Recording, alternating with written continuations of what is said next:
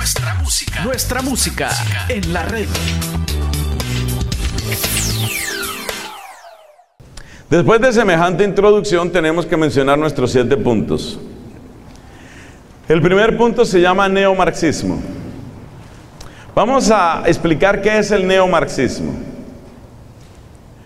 Para eso hay que explicar primero cuál es un punto muy central del marxismo. El marxismo es un método de cambio de la sociedad. Un método que se basa en tomar fuerza de una clase social maltratada. El marxismo es un método para tomar la fuerza escondida en una clase social maltratada y utilizar esa fuerza para llegar al poder. Esa es la esencia del marxismo y del neomarxismo.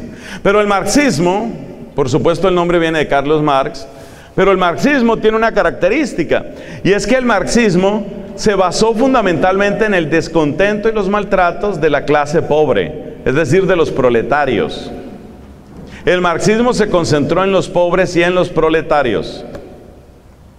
O sea, el marxismo clásico. ¿Cuándo nace el neomarxismo? El neomarxismo nace a partir de un socialista y comunista italiano llamado, otros les darán otros datos, yo les doy los que yo conozco, llamado Antonio Gramsci. Apellido, para que usted lo investigue en Wikipedia y en otras partes, G, R, A, M, S, C, I, Gramsci. Antonio Gramsci fue un socialista y comunista italiano que se dio cuenta de algo bastante elemental, pero muy importante, de bastante trascendencia. Gramsci se dio cuenta que si nosotros nos concentramos solamente en la desigualdad económica como fuerza de cambio en la sociedad, hay muchas sociedades donde eso no va a funcionar. Porque para que el marxismo tome fuerza es necesario que haya masa crítica. Algún día espero hacer una predicación sobre el tema de masa crítica, que es un tema fascinante en sociedad, en ciencia y en muchas otras cosas, en espiritualidad también. En buena parte un proceso de conversión es un proceso de llegar a masa crítica. Entonces, ¿qué pasa? Que para que el socialismo funcione, para que el comunismo tome fuerza, es necesario llegar a una masa crítica. ¿Y en qué consiste la masa crítica? Tiene que haber una desigualdad bastante fuerte, bastante permanente, bastante dolorosa entre los ricos y los pobres. En todos los países hay desigualdades, pero no todas las desigualdades llegan al punto de masa crítica.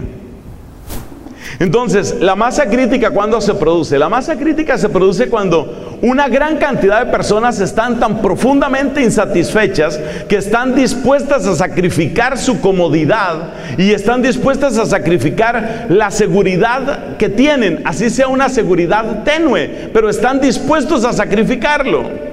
Solo cuando un número muy grande de personas están dispuestas a sacrificar la seguridad que tienen, se ha llegado al punto de masa crítica.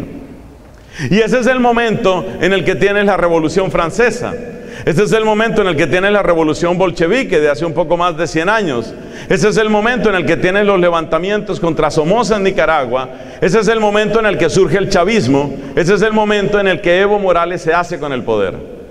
La gente está radicalmente, no toda la gente, nunca será toda la gente, pero una gran cantidad de personas tienen tal fastidio con la corrupción y el egoísmo de la clase política.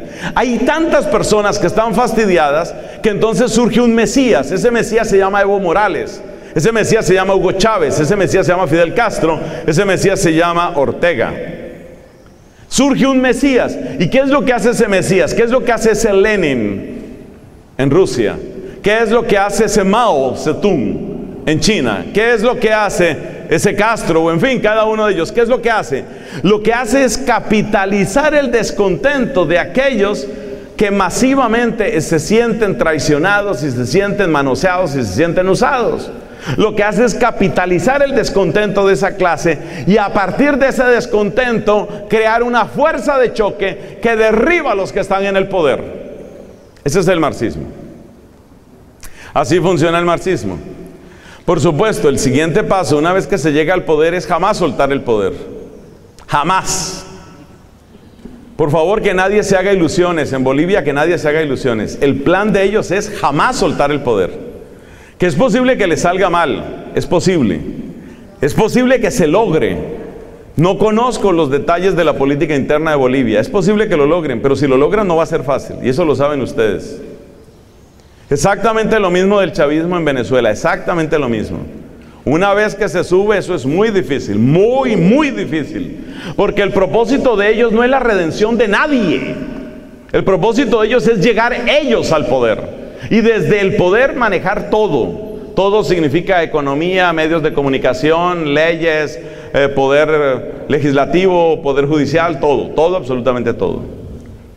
Entonces el marxismo tiene esa aspiración, pero donde no hay masa crítica por cuenta de la economía, ¿qué hay que hacer? Es ahí donde entra la inteligencia de Antonio Gramsci. Y Gramsci dice, pues si no se puede con los pobres, si hay otros sectores de la población que están maltratados. Entonces, ¿qué fue lo que hizo Gramsci? Detrás de Gramsci otras personas. Lo que hizo Gramsci fue sacar esta conclusión, mira, no siempre se va a lograr con los pobres, no siempre. Entonces hay que apelar ¿A qué? Hay que apelar a otros sectores que tengan las mismas características de lo que eran los pobres para Marx. Lo que eran los pobres para Marx, que es sector amplio de la sociedad que ha sido maltratado históricamente. Bueno, entonces miremos cuáles otros sectores de la sociedad han sido maltratados históricamente. Esos otros sectores de la sociedad son los transexuales, los homosexuales, las mujeres, los indígenas, o sea, vamos a ir a esos sectores. Entonces, ¿por qué, por ejemplo, el gobierno de Evo Morales todo el tiempo tiene que estar apelando a una raíz indígena? Yo no sé ni en qué cree él, pero ¿por qué tiene que apelar todo el tiempo a una raíz indígena? Porque es muy importante captar ese sector de la población que seguramente se siente históricamente maltratado. En otros países ese truco indígena o indigenista no funciona. En mi país, por ejemplo, la población indígena es porcentualmente muy baja, no funciona. Entonces, ¿qué hay que hacer en Colombia? Entonces, en Colombia hay que apelar al maltrato a la mujer. ¿Qué es lo que se hace con la mujer en estos casos? ¿Qué es lo que se busca con la mujer? Oh, vamos a luchar por los derechos de la mujer. Me suena exactamente igual al marxismo. Vamos a luchar por los derechos de los proletarios. ¿Cómo termina el libro del Capital de Carlos Marx? Proletarios del mundo unidos. Entonces, el feminismo es un ejemplo del neomarxismo. ¿El feminismo qué es? El feminismo es tomar un nuevo sector de la población siguiendo las instrucciones de Gramsci, tomar un nuevo sector de la población y a ese sector, en este caso el sector de las mujeres, decirles, muchachas, mujeres, ustedes han sido maltratadas, siempre las han maltratado, siempre las han oprimido. Es el momento de que la mujer se levante, es el momento para que la mujer sea dueña de su destino. Es el momento para que la mujer... Es exactamente lo mismo del marxismo. Eso se llama neomarxismo. ¿Cuáles son los protagonistas de este lenguaje neomarxista en la actualidad? Pues fundamentalmente está en el feminismo y está en el mundo LGBT. ¿Cómo se nota que realmente no les interesa a la mujer sino les interesa su agenda política? Es muy fácil de demostrar. Tenemos datos muy recientes aquí de Argentina. Cuando se habló del aborto decía, ¿cuántas mujeres, cuántas, cuántas mujeres mueren en los abortos ilegales? Y resulta que tú examinas las mujeres que mueren por problemas de desnutrición en Argentina y son muchísimas más que las que mueren en abortos ilegales. Pero resulta que eso no da votos, eso no tiene fuerza. O sea que el neomarxismo siempre utiliza un sector de la población para victimizarlo y para llenarlo de odio. El odio es muy importante, muy, muy importante. El marxismo funciona con un motor que se llama odio. Y eso es lo primero que hace todo marxista, porque esa es la manera, esa es la manera de asegurar sus amigos. La manera de tener amigos, la manera que escogió Hugo Chávez para tener amigos fue, desde el momento en el que se subió al poder, tomar el micrófono y repetir miles y miles de veces que los enemigos eran los ricos, los enemigos eran los ricos, los enemigos eran los ricos, mientras él empezaba a repartir subsidios y regalos a una cierta clase social. Por supuesto, esa clase social se volvió absolutamente incondicional de Hugo Chávez y del chavismo. O sea que esta, es la metodología, este es el estilo. ¿Y qué pasa? Que es una cosa muy chistosa. ¿Qué pasa cuando una mujer se siente muy feliz de ser mujer y no se siente metida dentro de la agenda del feminismo? ¿Qué pasa cuando una mujer dice, hey, a mí eso no me convence? Pues hay que excluirla por hereje. Entonces, por ejemplo, hace poco sucedió eso dentro del mismo movimiento feminista allá en Argentina. Una de esas líderes quedó embarazada y entonces, claro, la lógica era abortarse, dijo. Y ella dijo, no, no, lo voy a tener. Oye, le cayeron encima a todas las otras feministas. Porque la manera de proclamar que tú eres feminista es que tú te deshaces del bebé cuando se te dé la puerca gana. Porque si tú no eres dueña de tu vientre y si tú no eres capaz de gobernar y de mandar sobre lo que está en tu vientre, entonces ¿qué eres tú? O sea que fíjate que el neomarxismo siempre tiene una dogmática y una dogmática sumamente fuerte. Es la misma estructura del movimiento LGBT. Hay una pareja de homosexuales hombres, los de Dolce et Gabbana, que son pues famosos mundialmente por su moda y por sus cosas. Y resulta que ellos, por ejemplo, proclamando que son homosexuales, ellos dicen, nosotros no estamos de acuerdo con la adopción de niños por parejas homosexuales. ¡Ja! Inmediatamente les cae la Gestapo LGBT. ¿Cómo se les ocurre decir eso? Porque hay una dogmática en ellos. Porque hay una disciplina eh, dentro de un proceso que es esencialmente de consecución del poder. Esos datos ustedes los pueden verificar. Por favor, por favor, jóvenes y especialmente los más jóvenes, investiguen todo lo que estoy diciendo. No exagero nada, no cambio nada. Investíguenlo. Dense cuenta lo que está sucediendo. Repito, este es el momento de despertar, pero no es el momento de tener miedo. El neomarxismo tiene una gran influencia, sobre todo tiene una gran influencia porque tiene otro truco que es especialmente perverso. Presentar las cosas como la defensa de los derechos de una minoría para imponerle obligaciones a la mayoría.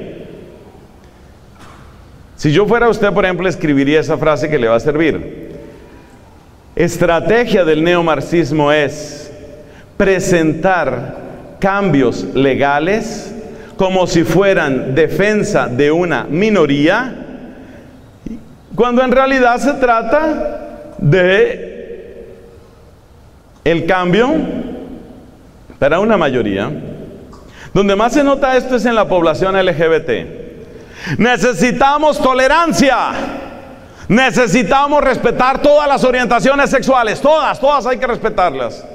Muchas personas de buena voluntad dicen, oye, sí, sí, al fin y al cabo porque hay que maltratar a esa gente. Pues sí. Además, ¿qué tanto serán? Dejarlos que lleven su vida. O sea, no se están metiendo conmigo. Esa frase es la frase ingenua del siglo y probablemente del milenio. No se están metiendo conmigo. Ay, Dios. Espérate, trato de serenarme un poco porque estas cosas a mí me ponen así un poco, ¿no? No se está... A ver, espérate, lo dijeron. Tú acabas de decir, no se están metiendo conmigo, fue la frase que dijiste. No se están metiendo contigo, eso es lo que tú dices. Y las leyes que se van a promulgar a partir de eso, ¿te afectarán a ti, sí o no? ¿Afectarán a tus hijos, sí o no? Entonces, ¿qué está pasando en algunos lugares de los más podridos en este momento España? ¿Qué es lo que está pasando? Tenemos que darle igualdad de derechos a todas las orientaciones sexuales. Hombre, sí, realmente no es una población tan grande, han sido muy maltratados, todo el mundo se burla de ellos. Al fin y al cabo, el amor es amor. Hay esos lemas. El amor es amor, de todas maneras ellos lo único que hacen es amarse, su manera de amarse es esa, o sea, ¿por qué les hacemos tanto problema? Y eso lo apoya mucha gente, incluso católica, en una terrible ingenuidad. ¿Qué pasa después? Mira lo que pasa después. Se sacan las consecuencias. Puesto que, puesto que, toda orientación sexual es igualmente válida. La educación sexual tiene que preparar a todos para todas las posibilidades. Porque si damos una orientación sexual, una educación sexual que sea hetero, entonces estamos creando nuevamente discriminación contra los homo. Entonces necesitamos que la educación sexual sea igual para todos. Entonces el hijo suyo tiene que aprender cuáles son los placeres del sexo anal para que él sepa cómo es que disfruta un homosexual, para que él sepa que existe ese camino. Hey, ya eso no me gusta. Too late. Demasiado tarde. Si vamos a respetar todas las orientaciones, la educación sexual tiene que ser esa. Además, si vamos a respetar todas las orientaciones, ¿quién tiene que estar en un jardín infantil? En el jardín infantil no pueden estar solo mujeres que perpetúen el rol de la mujer mamá. No pueden estar solo hombres que perpetúen el rol, porque la perpetuación de roles es lo que mantiene la opresión. Entonces a los jardines infantiles deben ir los transexuales. Y cuando tú levantas la mano para decir, oiga, demasiado tarde. Demasiado tarde. Busquen en Facebook una cosa que se llama Provida Miami y miren las fotos de lo que está pasando ya en Estados Unidos. Yo no me invento nada, nada. Miren ustedes lo que está pasando ahí. Transexuales invitados a dar clases y dar talleres a los niños y las niñas. Entonces, si esa fuera la situación, se lo voy a poner bien dramático. A una niña como esa le quedan unos pocos meses antes de empezar a ver esos espectáculos. A esa niña le quedarían meses en otro país para empezar a ver eso. Esa es una estrategia del neomarxismo. El neomarxismo toma el caso excepcional, lo vuelve una ley y lo aplica a todos. Queda aplicado a todos. Yo procuro hablar con esta claridad entre otras razones porque no sé cuánto tiempo me quede. Porque la censura viene para todo esto. A mí, por ejemplo, esto se va a publicar en YouTube. Y a mí, por ejemplo, ya me han advertido en YouTube varias veces. Se supone que este es lenguaje, lo que yo estoy utilizando ahora se llama lenguaje odioso, lenguaje discriminatorio, lenguaje ofensivo. O sea, es ofensivo todo lo que no apruebe ese poder central, ese nuevo orden mundial. Todo lo que no vaya por el nuevo orden mundial es ofensivo. Esa es la nueva censura. Y no se puede hablar de otra manera. No hay manera de hablar, solo puedes hablar así. Pero, pero, demasiado tarde, hermano, demasiado tarde. Usted estaba muy ocupado pensando que era un buen papá. Usted estaba muy ocupado pensando que era un buen esposo. Se le fue su hora. Ahora es demasiado tarde y ya es ley.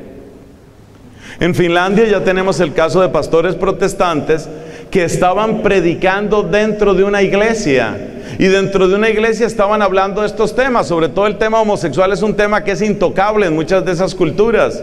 Y ustedes saben que hay un pasaje donde San Pablo dice lo que va a suceder con las personas que siguen este tipo de perversiones. Y dice, no heredarán el reino de los cielos. Y entonces este pastor protestante estaba predicando a partir de ese tema en Finlandia. Y allá le llega la policía y le dice, usted se calla y usted tiene que pedir disculpas. Pero es que eso dice la Biblia, no importa quién lo diga, su iglesia es un lugar público, cualquier persona puede entrar a esta iglesia, cualquier persona puede sentirse ofendida, usted no puede ofender a nadie.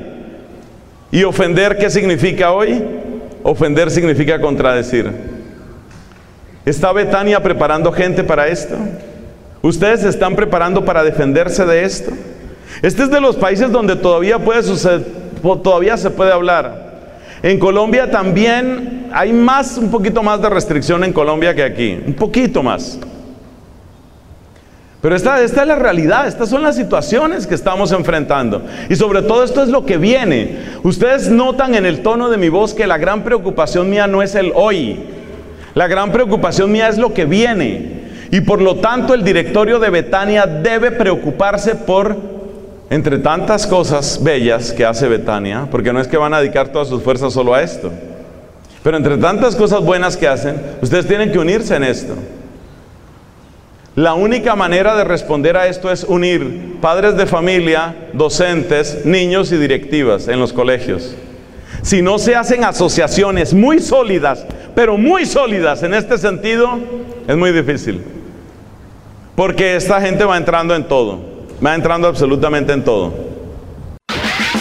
Estás escuchando, nuestra, música, en la red.